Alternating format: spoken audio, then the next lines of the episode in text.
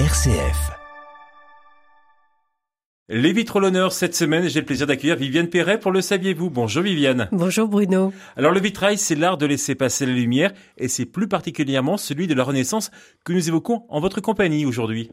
Saviez-vous, mon cher Bruno, que la France possède plus de vitraux datant du XVIe siècle que de vitraux de toutes les autres époques? Eh bien non. D'emblée, je le précise, hein, tous les vitraux n'ornent pas les églises.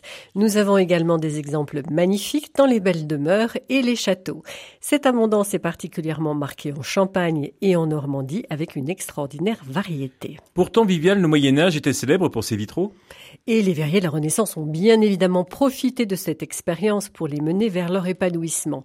Il y a à la Renaissance une véritable diversité dans leur composition, de grandes figures ou au contraire une division en compartiments ou encore une composition du vitrail comme un tableau, une sorte de peinture monumentale posée sur la fenêtre. Alors, y a-t-il des thèmes de prédilection?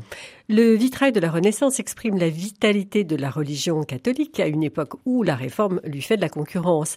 Les verrières glorifient souvent la Vierge et développent une iconographie sur le thème de l'Eucharistie. Après 1540, les sujets tirés de l'Ancien Testament sont en vogue alors qu'ils étaient rares auparavant. Mais plus encore qu'une prédilection pour des thèmes, c'est la qualité de l'exécution qui symbolise le vitrail à la Renaissance. Les techniques médiévales sont approfondies et le verrier va devenir peintre, rivalisant avec la peinture sur un support non translucide. Il y a même des vitraux dont le carton sera fourni par des peintres. Au maître verrier de l'adapter ensuite de façon à respecter le côté pictural tout en utilisant son savoir-faire pour laisser passer la lumière à travers le vitrail. Les graveurs avec des estampes d'Albert Dürer ou de Marc-Antoine Raymondy servent également de modèle, bien sûr, largement réinterprété. Et le maître verrier devient peintre. Dès le XVe siècle, au début de la Renaissance, le maître verrier, influencé par l'italianisme, va effectivement se rapprocher des peintres. C'est aussi une période où le vitrail va connaître un large essor dans les palais et les hôtels particuliers. Le XVIe siècle sera très amateur du vitrail héraldique pour afficher son blason sur les vitres.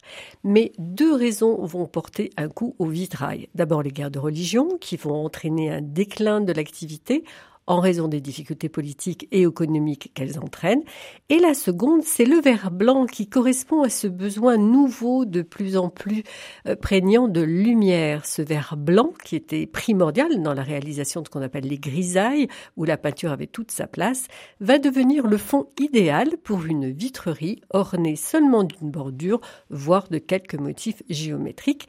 Le vitrail coloré, jugé trop sombre, périclite au détriment du vitrail transparent.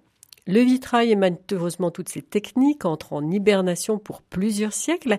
Il faudra attendre le 19e siècle avec le renouveau de l'art médiéval avec le néo-roman et le néo-gothique et la technique mise au point par Louis Tiffany, remplaçant le plomb par un ruban adhésif de cuivre pour que le vitrail suscite à nouveau l'engouement. Et merci Viviane Perret, on se retrouve la semaine prochaine pour le Saviez-vous? À la semaine prochaine.